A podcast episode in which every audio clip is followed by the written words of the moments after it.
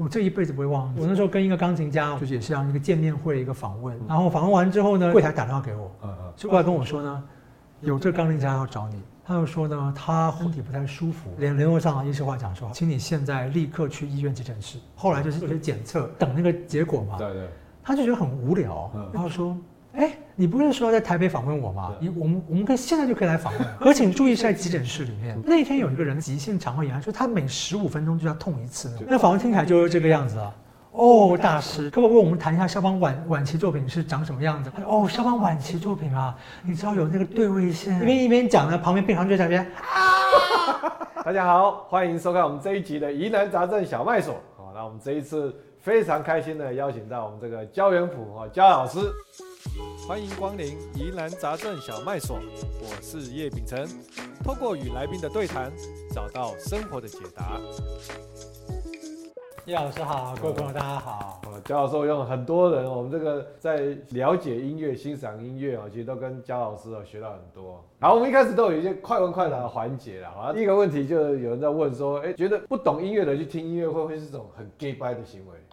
就很多人也不懂吃，但他们也去吃很多餐厅啊。那就是 gay 掰啊，是不是？呃，我们要鼓励大家去尝试各种不同的事物，哦、对。就是餐厅跟音乐会，他们也都希望有更多的收入，所以欢迎大家去这样子，不用去担心 gay 掰或不 gay 掰的这个问题。或者从这个角度，有时候因为就是不懂嘛，所以我们要、啊、我们要去建立我们属于我们自己的品味，所以才去听，看说那好东西是什么样子。就其实我觉得就是多方去尝试，哦、就是在就是反正这东西也不坏啦，就是说你、哦、你喜不喜欢是一回事，对，但它也不会害你啊。嗯嗯，好，所以我觉得这样子。嗯，第二题。就是如果你家的 CD 跟猫咪掉入海里面，你会先选择救哪一个？我们这这个就是应该先，当然是先救猫咪啊。CD 掉到海里面去就不用救了，已经坏了，你想怎样？对啊，这是什么奇怪的问题？啊，如果如果 CD 的封套还没还没打开的话，CD 丢下去没有还还有机会活着的话，那救哪一个？我们家的猫咪好像会游泳，我就想一下，这样子。OK OK OK。第三个问题就是。是不是读音乐系的人家里都要比较有资源、有钱才有机会？哇，好问题哎，我不晓得他该怎么回答啊。呃，Yes and No 啊，对，就是呃，某一方面，就是如果你有很多资源的话，的确是从小可以帮助到你。嗯嗯嗯嗯。但是呢，呃，这样讲真的好吗？我觉得这样讲有点不好听。嗯，就是你知道，这音乐界的潜规则就是呢，就是我们需要非常多这些。家里面很有钱啊。的人能够资助这个很多学费这样子，然后资助很多东西，但通常这些人呢都没有什么天分。但是呢，因为你们有这些资助的话，让这些老师呢就可以让那些真正有天分的、没有什么钱的人呢，我就可以免费的来教你这样子。哦，我们看到太多例子是这个样子的。国全，我就全世界都这样。全的就你看，那美国那些大学还还不是一样，对不对？就是给这些富家子弟想来我们那学校，好也可以啊，就就是学费就这么高这样子。可对于真正的人才，我就是给你全额奖学金。第五个问题，这个我觉得问题蛮糟糕的。全世界最好睡觉的地方就是音乐厅。是是哦，OK。你看又有冷气，然后又有一个舒适的环境。所以你有在音乐会里面睡过吗？啊，当然啊，也会有的。当然会。不会觉得罪恶感吗？我觉得不是，你想说，我觉得全世界最好睡觉的地方，嗯，就是公车上跟音乐厅啊啊，对啊，对啊，就是真的，这很好睡啊。这是是通常是那个音乐真的不哦，你不欣赏，所以才会才会，就是你听到这些音乐很不欣赏，所以才会睡着，还是说很不欣赏会让你很不舒服，舒不舒服让你睡不着？呃，我觉得每个人状况不太一样。嗯嗯，像我自己的话，我现在对我来讲，就是说一场音乐会啊，就是我希望能够。学到一个东西或听到任何一个观点啊啊，就是就是你虽然弹的跟我想象的还差很多，可是我听到一个哎，哪一个乐句，你说哎这个处理的很好，这是我没有想过的东西。那这场音乐会，我觉得说哎，我们没有白费哦，就开心。或者说你我听到一个我没有听过现场演出的曲子，因为你听录音跟听现场是不一样的，对，有很多曲子效果是在差很多啊。那我最怕就是说就是说这个曲子就是说可能你你的弹奏也没有什么问题啊，但就是。就是没有什么特殊的见解，然后可能也四平八稳的这样弹，就我听完之后，我可能真的没有记忆点，就没有 surprise，就对。对，然后也没有什么新的观点，或者也没有什么，那这样我听完，我觉得说啊，我真的是浪费了整个晚上的时间。那像这种他这种这种演奏是，是说这个演奏家可能 maybe 你听了他多久以后，maybe 十分钟、二十分钟，你大概就可以预期到他接下来不会有任何 surprise，还是说不一定？通常可以预期，但有些就是，就有些音乐会真的听完上半场，你觉得说啊，我真的很想走了，就是真的就是没有新东西给我。但有时候就是想说，说不定下半场，对吧？还是 He or she has something to say。下半场，到突然下来一开头，我想说啊，完了，我接下来四十分钟，是不是？对。但是有时候就是，就是我很多音乐会就这样的，就是像有个钢琴家，我记得非常清楚，就是他弹这首协奏曲。整个都觉得很无聊，但就在第三乐章的中间一段，哎，他弹出来一个我觉得像是天堂一般的声音，哦，真的觉得哎，那声音好像是漂浮在乐团上面的。嗯，你看整场音乐会我都忘记了，他安过去什么都忘记了，可就那个声音的那个感觉，我到现在还记得。那这样就够了，对不对？对，这样就够了。就其他地方我都觉得不怎么样，可就那个地方。哎，怎么会有这种感觉？这就跟跟你刚才比喻吃饭一样嘛。哦，对呀、啊，就一一整个套餐可能前面很烂，但是就是哎某一道菜或某个甜点刚好刚好那个时候哎吃到你的惊喜。对，就至少对我来讲，就是你知道有一个，就有很多就是你可能做的每餐都很精致，每一道都很漂亮，嗯、对不对？但吃完之后你觉得没有记忆点。嗯，对，那可能是不是？同意，同意，同意。嗯、下一个问题是，就是对音乐表演者来讲，掌声是最大的鼓励。呃，yes and no，我我我先举 yes 好了，这样对。那当然，奖项是最大的鼓鼓励啊。对。但是有些情况，真的我也有，我也有就是看到，就是如果演出者是演出一个悲伤的或沉静的曲子，哦哦哦。对，那那个时候就是他演完之后，全场是没有声音，真的可以没有声音。而且你知道那种没有声音，比方说两千人，全部那种屏气凝神的没有声音，那是一种很大的魔力耶。还是说有人啜泣会会？哦，也有人啊，对，也有人，但是但但不能但觉就是你知道那种感觉，对，就是对，就是那么专心，就是你不动了不动他呢，我觉得那个是，那就是种，就是你全场的真都听进去了，对，这这个很神奇吧？可以想象那个情境，那么多的人，大家都都被感动了，对啊。好，第七个问题，这个什么问题啊？觉得自己的音乐素养比妹妹安抚好？当然啦。没有啦，开玩笑。我觉得，我觉得这不会，你知道为什么吗？因为我觉得我妹妹她是实际的创作者跟演出者。嗯嗯嗯。对，那我觉得这个会有，呃，一定有不同的这种，呃，思考。其实像我这，其实像这，特别是这几年来，就是以前，比如说你研究一个曲子，或听人家弹一个曲子，你可能是站在一个比较像是仰望的角度，就是我去钻研这个作品。啊。但也像这几年，我开始想办法，就是说。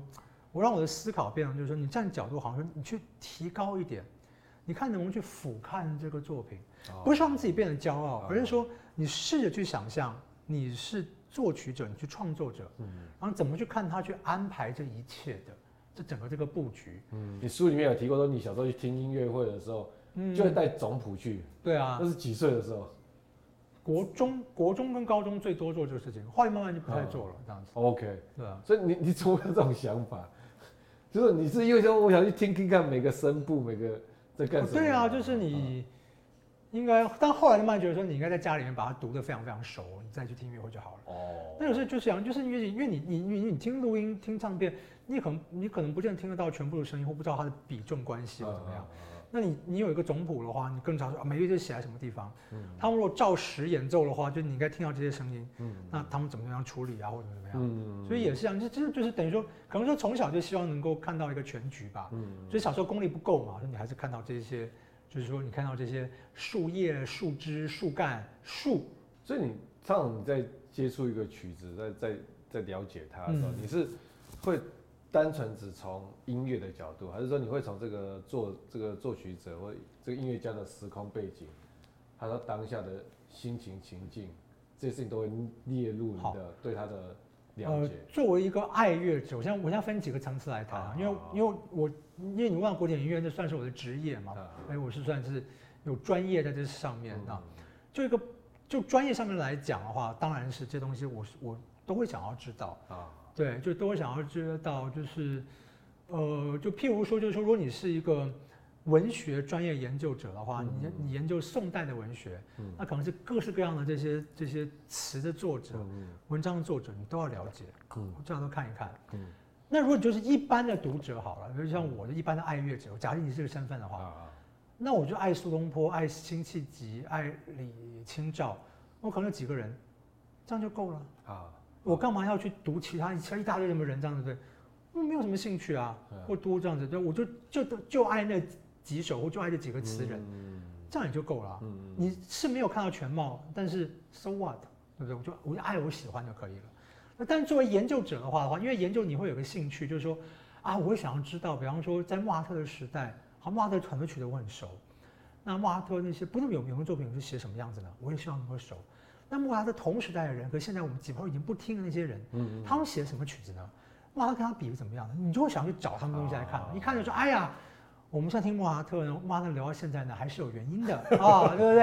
啊，但就你看，但你也会知道，就是说，莫扎特那个天才是超越时代的啊，就是说他这个时代的人写这个样样子啊，可是他就是可以出类拔萃或怎么样啊，对。但是一般人就是说，你不需要去知道这些平凡的那个时代就已经被时代淘汰这些人，嗯你可以直接知道最出类拔萃就好了。”那我们作为研究者的话，我们当然是说，哎，你要了解那个时代的话，你希望都能够知道。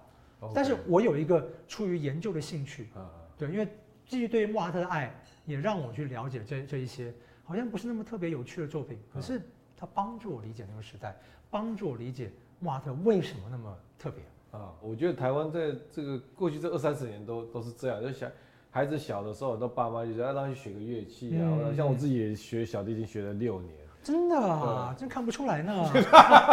OK，好，那你看我手指，我手指头很长。嗯，对对对，所以所以就是，但就是说这些很多人学音乐，然后可能也都像念音乐班啊，是，好，那附中有音乐班啊，或者然后进音乐系，就你自己的在观察，要这些顺着台湾这么多人学音乐，可是这些人里面，大家真心喜欢音乐的很少，多不多？很少，真的不多，我觉得很遗憾。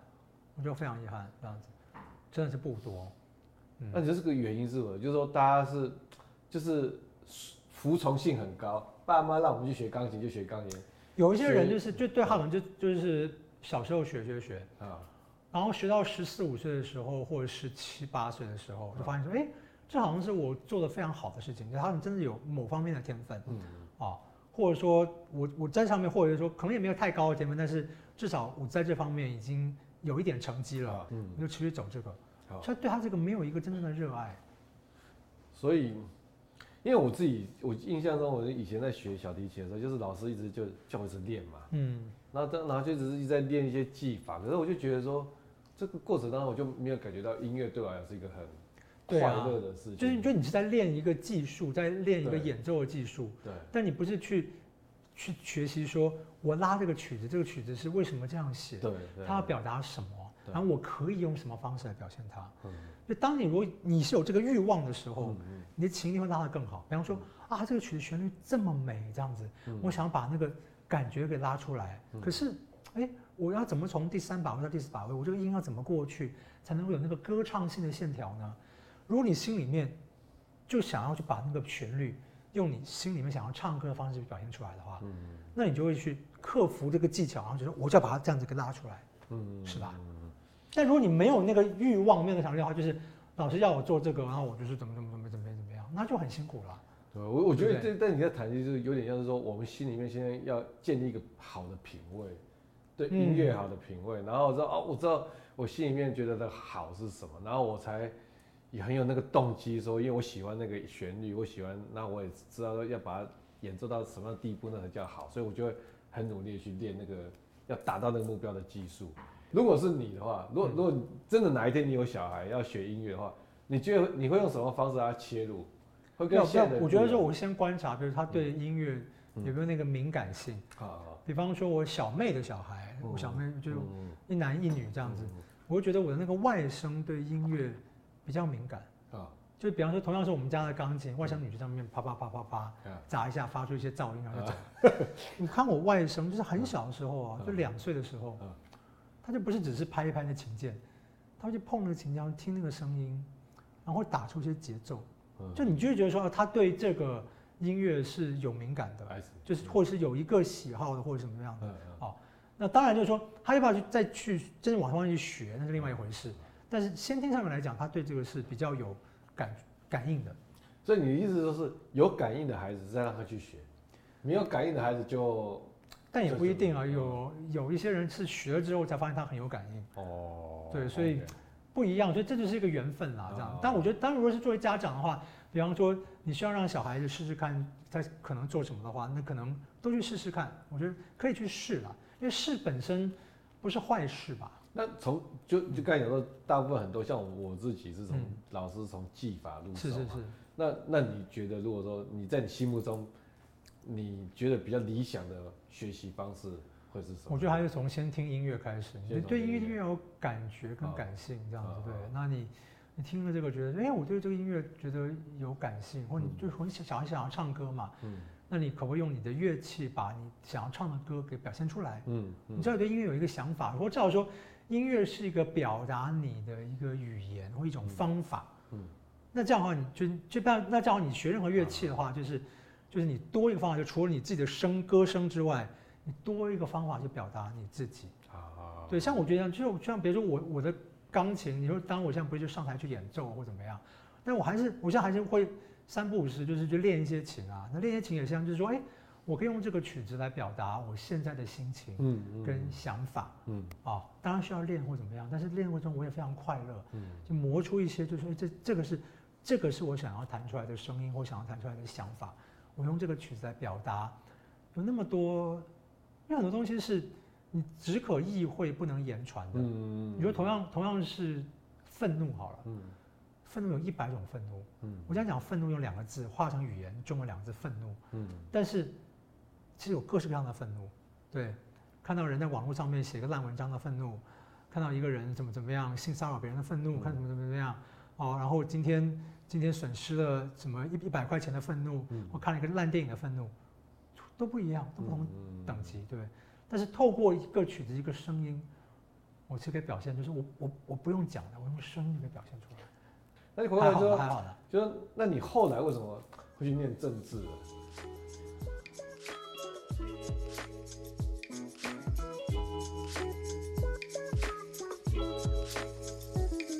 那你后来为什么会去念政治？呃，好问题，有真的答案跟假的答案。我只能给你假的答案，啊、就是说那个时候还没有准备好要想要去念音乐啊，还没准备好。嗯，你所谓的准备好是说，是呃心态上，心态上，所以后来就是念政治。我是念国际关系，国际关系就是瞬息万变。嗯对，嗯、我们那个时候就是这样子啊，就是美国这样子说是误炸啦那个。中共在这个贝尔格莱来来对南沙对这样对那这样对，你看就这样一个事件，就是一连串的外交这些牵动或者怎么样，然后怎么样哦，对，那就是这样子。呃，所以你每天就要追这些新闻，每一天每一天这样子哈。所以开始觉得无聊了吗？不觉得无聊啊，但你觉得说那是一个，就是你要作为一个杰出的一个年年轻学者的责任，对吧？就是这样子对。可那时候你会有心里面就是另外一个声音，就是说。有一件事情是没有人逼我做，可是我每天也一样照做，然后做的非常快乐的，就是听音乐啊，或看跟音乐相关的东西啊。我每天听音乐也花两三个小时啊，对不对？然后你要我看音乐看两两三小时的书或怎么样的话，我很快乐啊。我是对于作曲家啊或曲子啊或什么什么东东西啊，对。所以一方面你会觉得说，那像是一个责任，就是说是一个既有责任的提醒你去做这个事情。但另一方面是一个没有责任提醒，但你每天就很自然去做这个事情。嗯，那我那我还想说，我为什么不把这个当成是我自己的专业呢？所以这个这个对比，开始心里面有意识到这个对比，嗯，然后开始有在思考说，那你要不要这个在前后挣扎了多久？其实就是硕士班念到第二年的时候。第二年的时候。对。所以，哎，你们是要写论文的吗？要写论文。所以是写论文的时候。更苦闷的时候，呃，我做了一件很狡猾的事情。你猜我论文题目是什么？呃，你是一鱼两吃吗？跟音乐有关的吗？对，嗯、我的论文题目是研究美苏冷战期间的、嗯、呃文化外交里面的这个钢琴家的项目。鲁宾斯坦的这这些人吗？哦，他没有去做音乐外交，就但但是有其他人，就是就是苏联派什么人到美国，美国派什么人到苏联，或者是包括到后到中国的时候也是一样。但然后然后我我就去访问这些钢琴家，所以又可以把访问放在游艺黑白访问集里面，然后又可以写我的硕士论文。而且这个题目没有人写过。呃，对啊，超独家，很聪明。没有，在我之前有人写过类似的东西，但是就是没有什么。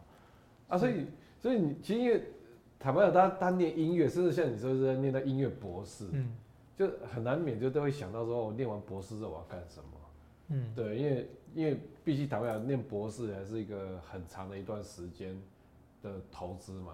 哦，比如说我花了这么多时间，但研究自己喜欢的东西也也不能讲投资啊，但至少说就是在花这么多时间。那你那个时候在决定你要念音乐学博士了，你已经有往前看更远了，说没有，因为我就是呃，博士班对我来讲的话，其实怎么样，就是因为我本来就很喜欢念书啊，然后所以博士班对我来讲，就是说你很喜欢念书，然后又多加了一个学位啊，那 Why not？对，其实对我来讲其实就这样子，对，所以就是说，我要念，就你让我念多少书，我都很快乐啦，因为就甘之如饴，就是我从来没有说，就除非是那科目我很不喜欢的，嗯，嗯，那这样念就非常辛苦，嗯，嗯，但我喜欢的科目的话，教授比方说啊，这三本书看完，我们下个 seminar 讨论，嗯嗯，OK 啊，这样对啊，就看啊，就五本书看完，OK 啊，这样子对，对，就十篇论文看完，Fine，这样对，就是我没有觉得有什么。不开心，所以我觉得你这个竟然给我们一个另外一个 inspiration，就是我觉得我们很多时候很多人在想，不知道要不要去留学，要不要念硕士，要不要念博士，很多时候是想很多。对，就是说我啊，我念完这一个之后，我接下来要做什么？我然后然后然后你可能觉得达不到这个，所以我现在也就不要做。对对，啊就想很多，啊发现哎，其实你没有想很多，没有想啊，但是但重点是因为你走的那个路是你真心爱的，是啊，因为你对他有 passion 的时候，事实上。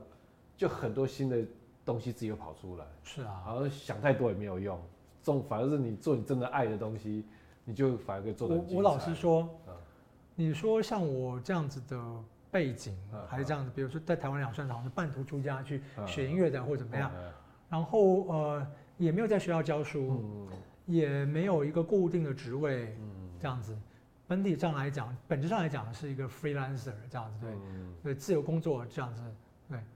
还能够活到现在，活得非常好。以前根本没有人这样想象啊，嗯，也没有类似，很少有这样类似的潜力，嗯，对。嗯、但就是说，武山做过很多事情，我也是那个时候根本不会想到说，哦，未来十年之后、十五年之后会是这个样子，嗯，对。但我就是喜欢念书，喜欢音音乐，嗯、然后我觉得说，反正总会有路的啦。嗯，对啊，是吧？其实我觉得就是你对一个你真的很爱的东西，你可以钻得很深。在这个时代，只要你一一些东西钻得够深，那总是会有一个族群，一群人也是也爱这个东西。是你钻得够深的时候，其实就我觉得就会有很多的，还是会有很多机会。我觉得还是就是说，对于这个东西的热情、热爱非常重要。就是说你在一个在一个领域里面，就在这领域，你对它有热情的话，你一定可以找到一个相关的工作。嗯。是吧？同同意同意。嗯，按像刚才那个袁普有提到那个游艺黑白啊，嗯、这个是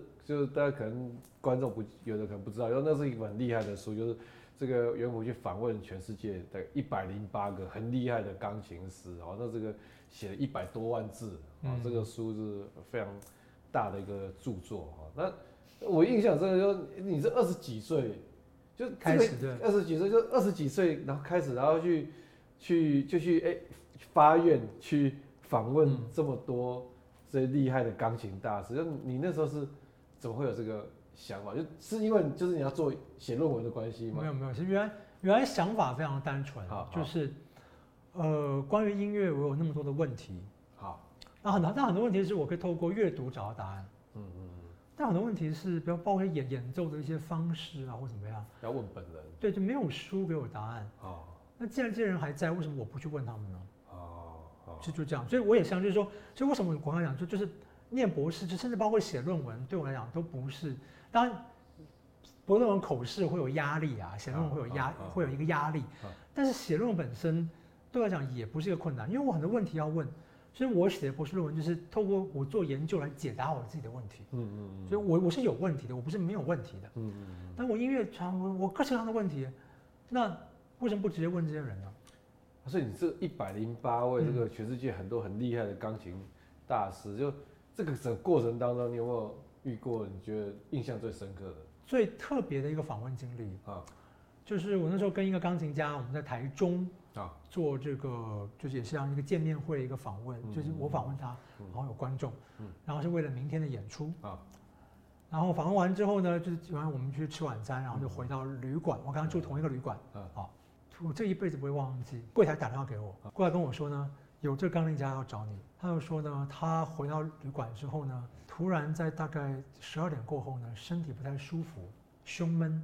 鬼压床？没有没有，因为他去年身体不舒服，因为因为他去年就是有那个半边中风过，哦，然后他就打电话。到法国去问他的这个家庭医医师，后来就后来联联络上了医师，话讲说，他说，请你现在立刻去医院急诊室，那他就找我了，好，那我就我就带他去这个最近的医院，啊，我先说后话好了，后来就是因为你要先做些检测，检测一次，检测两次，先生，你这个两次检测，你血液里面的那个酸度真的有提高，表示你可能有心肌坏死的现象。就立刻住院，他让他帮他做那个就是血管那个支支架，支架，对，好，所以我要再回旅馆叫醒他的经纪人，然后说现在出事了，然后我们去他旅馆房间就帮他打包，把所有东西再带去这个医院，这样对不对？我要说什么特别的访问经验呢？就是这真的可以播吗？好，就大概凌晨四点多钟的时候啊，四点多钟的时候，就你要等那个结果嘛。对对。他就觉得很无聊，因为他觉得他觉得还蛮 O O OK 的，现在又没有那个胸闷的感觉了。他那不知道干嘛这样子对，他就问我，他就说：“哎，你不是说在台北访问我吗？”对对。我说：“对啊，这样对不对？那你有问题吗？你我们我们可以现在就可以来访问啊。”哦。所以我大概在凌晨四点半呢，在那个 那个什么中国医药大学附属医院的急诊室，就访问他。好，可请注意是在急诊室里面。那天有一个人，可能我觉得应该是急性肠胃炎还是什么东西，他他是那种阵痛式的痛，就他每十五分钟就要痛一次那种痛。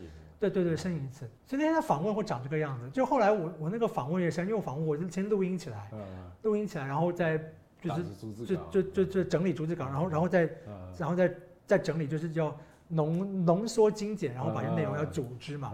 那访问听起来就是这个样子啊。哦，大师，在这个肖邦这个一百五十年的这个时候，你在这个卡内基音乐厅啊办了独奏会演奏肖邦晚期作品，可不可以我们谈一下肖邦晚晚期作品是长什么样子或怎么样？哦，肖邦晚期作品啊，你知道有那个对位线，然后怎么样？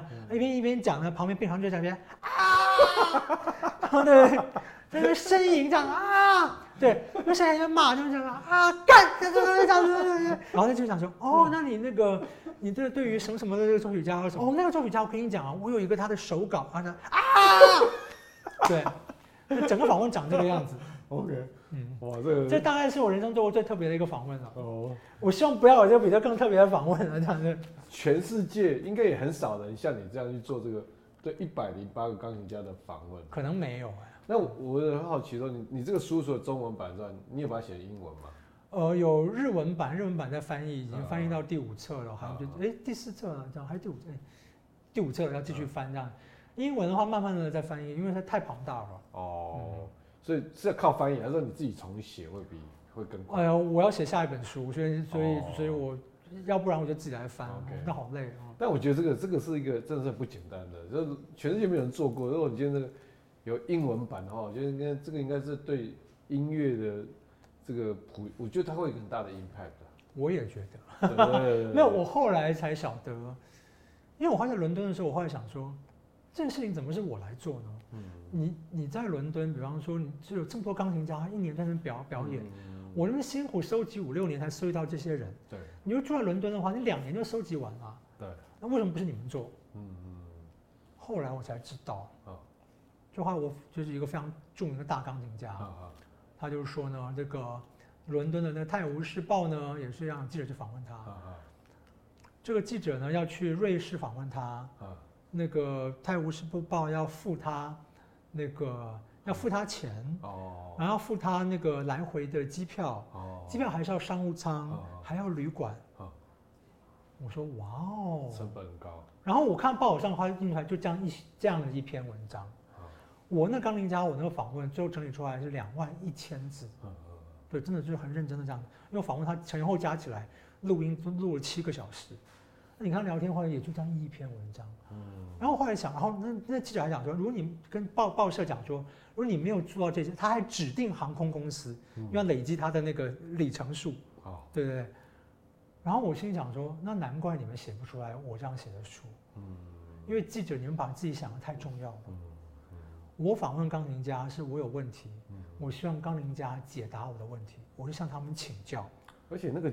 而且记者也不见得每个记者都像你一样对音乐本来就有这样的研究，是他问的问题可能钢琴家可能都觉得很很肤浅，肤浅。对，对，对，对，就我后来我后来才知道是这个样子，啊、我后来才知道是这个样子，就是花小姐，因为我那时候不觉得我问题有有多么好啊，后来他们就说不对，你的问题非常好，对，这是为什么我们都再忙也要来接受你的访问的原因。我那想说这些问题。不是大家都会问的吗？说 no no no no no no no，你不知道别人问的多愚蠢的问题。所以你是不是应该赶快把它变英文呢？我觉得这个这个这个会是会有很大的 impact。好啊，说不定这个这个节目出去之后的话，就很多人要帮我送跳出来帮我做翻译了。对对对，可以可以招募一下，我觉得招募一下。然后那听古典音乐的好处是什么？从一个孩子的身心发展成长当中，到底他有没有一些好处？还是说其实我固执的认为啦，就是。当人对音乐天生的禀赋各有不同，对音乐的这个接受能力也不同。但是如果能够多让孩子在充满音乐的氛围里面长大，嗯当我说是比较好的音乐，但好音乐不一定是古典音乐哦，可能非常好的流呃流行歌曲啊，或者都可以，总是好事，总是好事这样子。哦，那至于这个艺术有没有好处的话，我总觉得艺术的好处是在于。如果你真心爱它，嗯，它就一定对你有好处。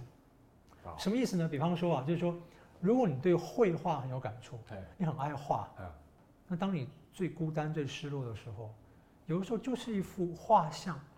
我有一个朋友啊，一个钢琴家也跟我讲，他说就看一个林布兰的画像，画一个人，他说他不知道为什么，他就开始掉眼泪，就是一个画像啊，就没有画里没有什么故事，就是一个人物肖像，他看那个画像。看那人的眼神，他开始掉眼泪。他觉得他认识画那个画里的那个人，嗯嗯嗯，他也觉得画里那个人认识他，他有一种被了解的感觉。这样就够了。你觉得世界上面有多少人能够了解我们呢？嗯嗯。可是为什么是这个几百年前画像里面就这个画中人，你觉得他了解我的？但你说背后那个林布兰，你从来不认识他。我跟他讲不一样的语言，活在不一样的时代。从来不可能见过他，可为什么我会觉得他了解我呢？嗯嗯，对。那你像古典音乐，因为古典有很多乐器嘛，嗯，那我很好奇说，你像你那时候会特别去访问钢琴，因为钢琴是我自己的乐器，是是说是是有没有说是刚好你最喜欢钢琴？我钢琴我会访问到更多的东西，或者说我从你我从听你弹，我会听到更多的东西。嗯，对。所以你到目前为止，这个这个可能很难回很很难回答问题说。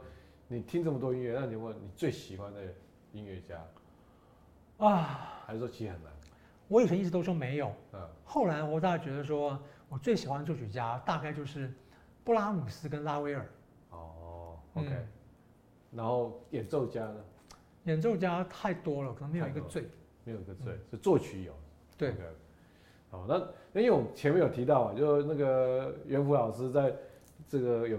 做一个很棒的线上课程，就是去帮助大家，好，就特别是比如说你可能以前对音乐没有没有太多的接触，古典音乐没有太多的接触，你想要开始要启蒙，要去了解它，好，那我想说这个欢迎这个袁福要不要跟我们接跟这个观众朋友再讲一下，那这跟你的演讲跟书有什么不一样？就是线上课程跟演讲跟书，你觉得它可以达到最最大的效果？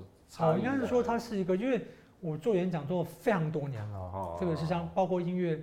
入门普及推广这种演讲，就累积也是累积非常多经验嘛。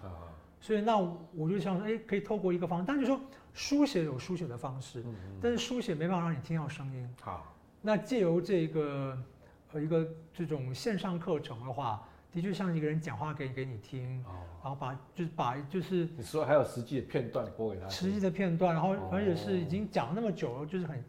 就大概很有心得的东西，或者也是累积了够多的经验，就是大家知道说，大家可能最需要什么，啊，或者什么什么，然后至少是我们觉得或做过一些很多问卷调查，大家最最需要什么，然后我们就有一个课程，然后来帮助大家。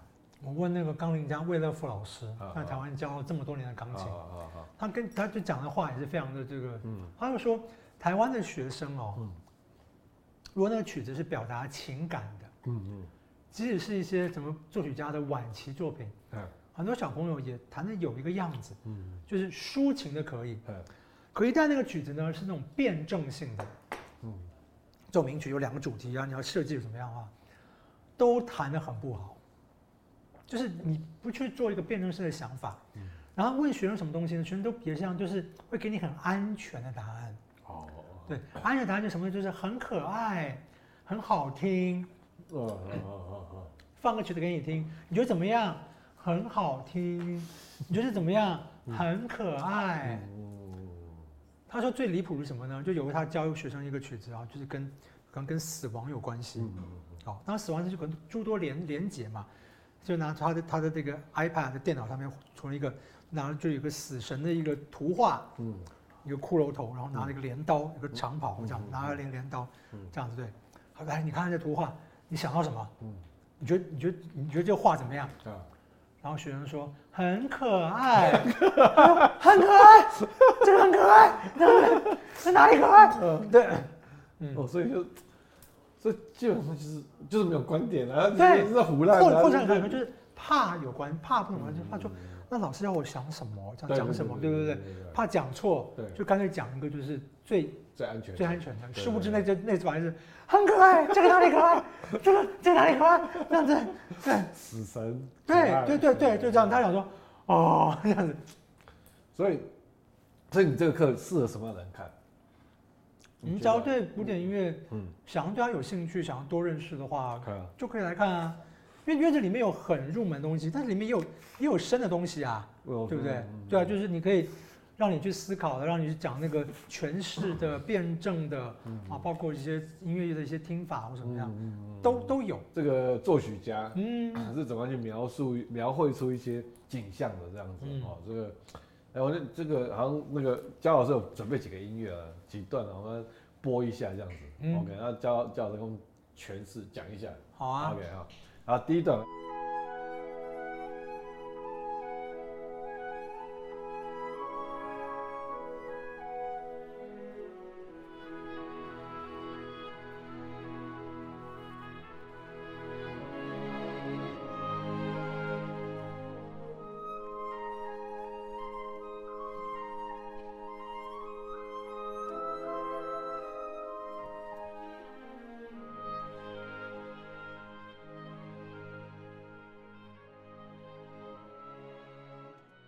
这个这个很有名的，嗯，对这个，你听到它就觉得什么感觉呢？我觉得像那个日出前的云海这样子，一层一层跑出来那种感觉。没有错，这个曲子的确就叫做清晨。他讲日出，如果我们待会儿继续听的话，你你就会听到有一个那个定音鼓，就是它这样的，因为我们看日出那个经验就像，那就我们看太阳好像是突然跳出来的，啊，这样子的感觉哈。但是呢，你看嘛，嗯。你可能先前，嗯，因为以你的这个平常的这个阅历的话，你可能大概知道说这个曲子可能跟日日出有关系。对对对。对，那这个我们听着曲，因为这个作曲家是格力格，是挪威人，所以我小时候听着曲子想说啊，挪威的作曲家，然后写日出，写这个清晨，所以一定是在什么。什么森林里面啊，然后阳光啊，露水啊，或者什么景象？哎，我的景象是跟你差不多。对对对，景象大家景象都差不多嘛，对不对？森林，对。对森林，我是觉得是森林。森林这样子哈，或者是，或之后还之后你还知道说挪威有峡湾呐，或怎么样，可能怎么样啊？可是呢，这个作品呢，其实在他的就是这个曲在作品里面呢，他是写那个北非摩洛哥沙漠里的日出。啊，那跟我想象不一样。对，它同样是日出，可是是沙漠里的日日出。所以我说，它有日出的特性，因为因为你刚刚听的旋律，它是一层比一层高，对，好像太阳那个光一层比一层亮一样，对不对？太阳上升，一层比一层高，然后有模仿日出那种哇哇的，对不对？但它其实发生的地点是在北非摩洛哥沙漠。哦，这个很让我意外，因为我听这个歌，我一直以为是。我那个景象一直就是好像那个好像那个树叶板，对对对，是缩起来，我跟你讲，对对，没有错，展开我想，我也超意外的，因为这也跟我想象不一样。所以表示什么呢？就是说，你可以有自己的想象啊，哦、对不对？这想象不能算你错啊，对不对？嗯、就是他说好像真的给你一个好像日出感觉，而且音乐有那种清新的感觉。对对对对对。虽然你放它实际场景，可是放在沙漠里面啊，哦、对，但是它的确是一个，因为刚才音乐，你就真的是。你会觉得有炎热感吗？还是清新感？我觉得清新感，对，每个人都觉得清新感。那搞不好是我们没去过沙漠，也有叫沙漠日出前也有清新感，也很清新，只是我们对没有那个生活体验，所以是，对，所以我觉得就是，但我觉得是就我觉得说就是一个，呃，当作曲家在那个作品的场景里面是有一个特定的场景，啊可你的想象是可以没有标准答案的，是吧？对对对，然后我们再听一段。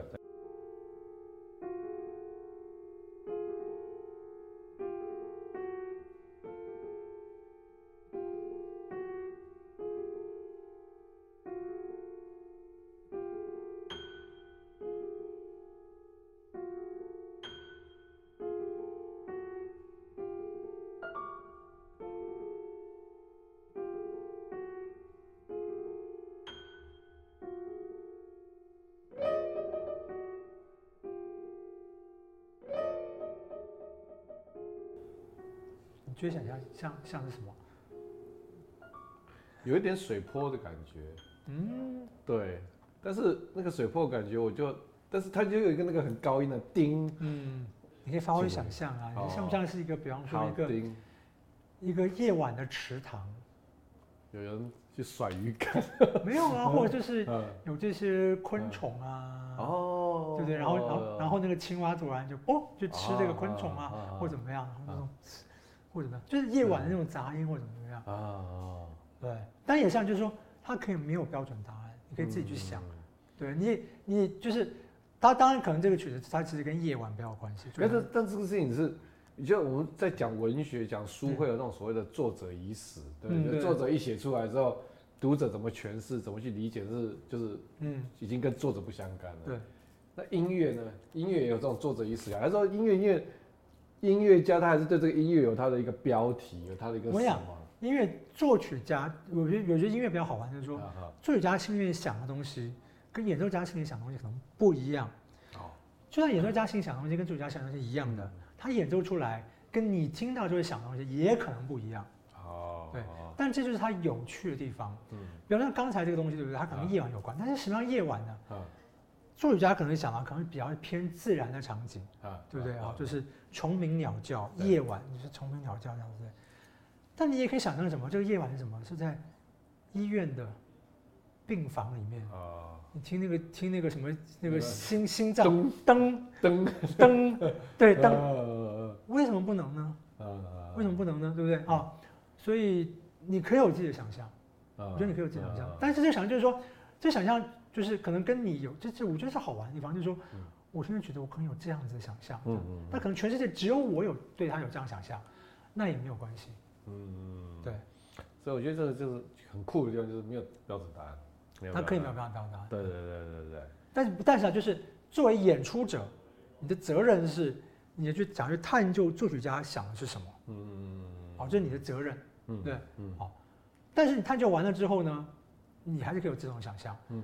然后呢，听到怎么听的话，也是另外一种啊。嗯，所以我觉得像这个呃，原谱就是一个很很，我觉得蛮很斜杠的，就是说除了对音乐很很很很很很有深入的了解研究之外，那在写作这一块，我觉得也是很厉害。还好吗？对啊，谢谢你。所以所以说你现在就你为什么会想要出一本这个音乐跟文文学结合的书？呃，我。之前这个想法大概什么时候开始？我之前除了阅读普希金，但是好玩啊，就是讲，呃，因为太多的音乐作品可能跟普希金有有关系，但是非常非常多，因为我我有系列演讲，比方说阅读莎士比亚啦，阅读各式各样的作作家哦。但我自己觉得说，应该说音乐就是本来就跟这事情都密不可分，嗯，就是都密不可分。那你要了解音乐，本来就了解它周边有关的事情。哦，甚至社会啊、政治情况啊，或者怎么怎么样，对，所以文学只是其中之一，嗯嗯，啊，其中之之一这样子，但是我很乐意去做这个事情，嗯，那特别是我现在在写一本，就是说文学作品中的音乐用用到的音乐，啊，然后我用音乐回去去看这些文学作品，啊、为什么这些作者要放这些曲子在他们文学作品里面，有什么样的意义？啊、我想去做这样的研究跟调查。I see，嗯，这是很有趣的观点。嗯，会不会也有可能就作曲家，就是那个文学家，他就刚好就是也也比较熟的几个曲子？有可能，有可能，有可能，但是就是我。但通常我准到例子，我可以找出证明来说，他选这个曲子是有原因的，有他的原因的。对，我们在闲聊，听到那个那个元溥在讲说，你他你藏书很多，嗯，你刚才因为你刚才有提到一件事情，是在闲聊的时候讲到说，就说你这辈子的藏书都不见得读得完。对啊，所以你那藏书是怎么收的？你怎么会收到那么多的书？就是一辈子都读不完的书，其实也很多哎。你你藏书有多少本？我倒没有算，但是因为我，比方说跟音乐有关的书就非常多嘛，啊。啊，你是就看到就买，看到就买，还是怎么？看到喜欢就买，跟音乐有关的书很多嘛，跟演奏有关的书也很多嘛。然后我基本上我喜欢文学、历史啊，然后对，然后就是特别是历历史或跟我社会有有关的各种历史的书，要包括一些食物的史的书或什么样子的书啊，那种我就蛮喜欢看的。嗯，那这样真的就好多书。那你你看书是怎么看？就因为我刚才听你在讲说，你就你现在立了个计划，本来以为说这辈子可能自己买的书都不见得都看得完，那你现在哎，发现好像最近很努力在看，好像有。对，如果能够照这样速度下去的话，说不定是可以看完。啊，但你看书是，你你就我我觉得每个人有不同的阅读的切入点。你你通常在看阅看这些书的时候，你你会着重于着重在截取什么样的资讯，或者说你会？我现在在边，因为就是就是就是为什么我会有新书写作计划，就是。我看这个书的话，我现在挑选什么书来看，跟我心中写的这句话有关系。哦，所以我就会特别去挑这作品里面，比方说跟音乐有关的点，或者是可以说音乐去发想的东西，哦，去做思考。那有一些作者本身自己非常喜欢音乐，像村上春树啊、米兰昆德拉、马奎斯，那我我就把他们所写的所有东西全部都看完。哦，至少是能有中文版的或者然后就在哦英文版的全部看完。嗯，对。所以这个光阅读计划也是也是也是非常多。像马奎斯，我才刚读完嘛，全部的所有的这个作品加起来，中文化了这么多，全部我花了三个月全部看完了。三个月，嗯，哇，那不简单。很努力看书，对吧？是认真，认真，对啊，认真。然后这个你还有另外一个身份，就是刚才讲说你很斜杠，就你也是这个国家歌剧院的音乐剧的，然后就国家歌剧院的编剧。对，表演秀什么音乐片，他我们这个第一季跟第二季，我们第一季表演很好，我们再拍一个第二季这样对。那很好玩啊，欢迎大家上网看这样。所以你是怎么开始做编剧的工作？我其实还有改编一些其他的剧本啊，或者怎么样这样子。对，就是就是。是他们找你的，还是你你自己就已经有这个想法？他们找我的这样子。但是我就是有时候就有些鬼点子啊，或者怎么样，我就可以写一些很好玩的剧，然后大家来演一演这样子。对，就是然后透过这个方式来介绍歌剧啊，介绍声乐啊，或者什么。嗯，对。但是你这么斜杠是，这个是某种程度也是一种现象，就是说在台湾当乐评需要比较多角化的经营。也不是，应该说我本身就是一个兴趣广泛的人，兴趣广泛的人哦，所以不是因为要做这么多才活得下去，就是你就是很喜欢有一些不一样的东西来尝试。对对对对对，而且就好玩嘛，因为每个人看的表演缺什么音乐片，我觉得很好。最好笑的是，现在都是那种各个。学校音乐老师，嗯，就是音乐课就放在给学生看，大家觉得啊，大家看很好笑啊，然后就知道很多这些声乐啊，或者是歌剧的这些知识，嗯，对啊，我觉得那很好啊，啊，对啊，所以这个就很有意思啊，每天就可以搞一些自己觉得很好玩的东西这样子。啊，我觉得我们今天的这个跟袁普老师啊聊很多了啊，我觉得其实也是，我觉得一个很重要的一个一个一件事情就是他让我们知道说，我们听音乐没有什么对，没有什么叫。对的欣赏方式，每个都有不同的。你可能只是单纯喜欢旋律，或者是你可能是想要更了解更多，说那个这个这段音乐它的情感在表达什么。哦，是。但是，但我觉得很重要一点是，我觉得是一个很很有启发，就是我觉得元溥告诉我们说，其实我们在听音乐的时候，我们对音乐可以有自己的思考。啊，然后这个思考可能是跟作曲家心里想的完全都不一样，但也很 OK。是啊，很 OK。那我觉得。他的这个线上课程就是想要让大家可以了解这些事情，我觉得这是一件很棒的，所以谢谢叶老师。我也觉得我们台湾有有像元溥这样子的人，把脸遮起来。棒棒棒！我真的很期待你那本书，真的是努力写，把它变成英文版。我觉得那个钢一百零八个钢琴家的这个反而那个这个是全世界没人做过的。努力，嗯，应该这个很期待有一点。所以，我们今天疑难杂症小麦手就到这边打烊了哈，我们下次影片再见喽，拜拜！谢谢大家。今天的疑难杂症小麦所就到这边打烊了，欢迎追踪我们的社群知识迷航，敲完你想听到的主题，疑难杂症小麦所，我们下集再见。